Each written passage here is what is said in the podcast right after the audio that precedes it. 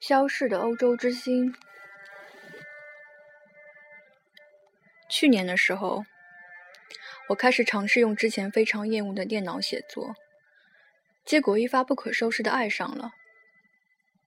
因为以前用笔创作完毕之后，依旧要打入电脑，是非常劳累的。之前我总坚信，只有手写出来的文字才是离心灵最近的。没想到人的变化真大啊！今晚又是失眠的一夜。我呆坐在书桌前，翻完了《漫卷西风》，陈丹燕熟悉的字句又在我脑海中复习了一遍。上一次打开此书是十七岁，三年前。那时候的我心想着维也纳和柏林，并且坚信欧洲的生活都是缓慢而浪漫的。曾经我也自以为身上。流着一股法兰西的血统，但说不出任何多余的原因。十七岁的夏日，我前往了一次英国，并且写完了一本游记。可我依旧不是作家，我无法像陈丹燕那样不断说着自己身为作家的事情。我很羡慕那两个字和这个职业，但我依旧没有资格说出。在这个城市待了三年。艾伦面对一听黄油包装的惊讶表情，不怕人的鸽子，无处不在的吉他卖艺人，让我对这这座城市越来越熟悉。我曾向往看到许多操着小提琴或者大提琴的艺人，但取而代之的更多的是电吉他。伦敦这个城市给我带来了很多变化，我觉得自己离当初心目中的欧洲越来越远。但当我去了另两个欧洲国家以后，我才发现，伦敦可以不是欧洲的。我总向往英语日，因为那样我便可以躲进随处可见的咖啡店喝上一杯，消耗阴雨的潮湿。那是我心中的欧洲。背景乐会是肖邦，咖啡店也应该是安静的。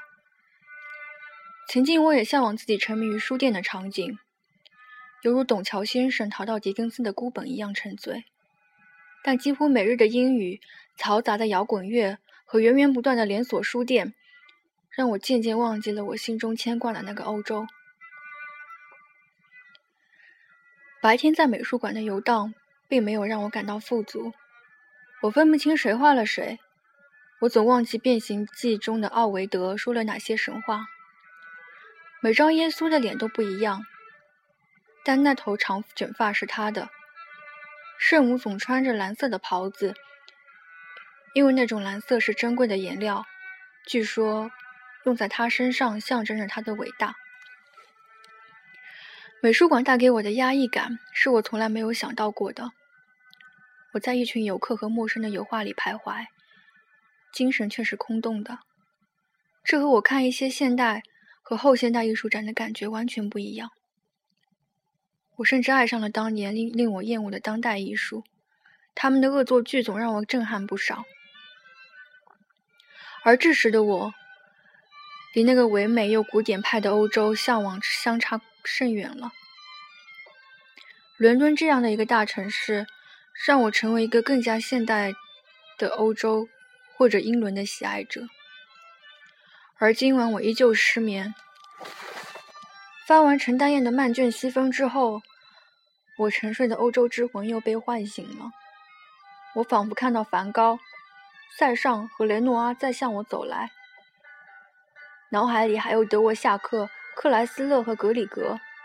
咖啡的香味，茜茜公主消去烦恼的草原，湿灰的砖地，安静又唯美的欧洲悄悄回来了。带着浓郁十六世纪的古典气息，我不知道今夜是不是又会呆坐到明天，但我知道，我是想念巴黎的，下着小雨的巴黎。法兰西给我展现了整个世界。几年前我如是写道：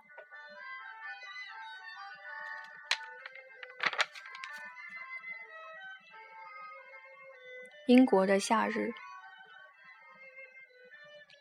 英国的酷暑终究还是来了。我爬上书桌，用力推开了装得很高的窗户，而透进来的更多是暖阳，非凉风。英国，特别是伦敦，街上抽烟的人特别多，随处可见的烟头，一定和日本街头截然相反。大学生一下课就已在校门口抽烟聊天，多数人喜欢自己卷烟，因为那比盒烟便宜许多。纵然英国烟草价格贵得离谱，而烟民却依旧只增不减。男女老少各有各的抽烟方式，常常在街上碰见右手优雅夹着烟的白发老太太，眼神丝毫不显出衰老的影子。热天看到年轻人手中燃着的香烟，未免担心可能烫伤或引起火灾的趋势。可他们似乎毫不在意。我依旧难以确定夏季的到来，即使我已置身于一片艳阳天之中。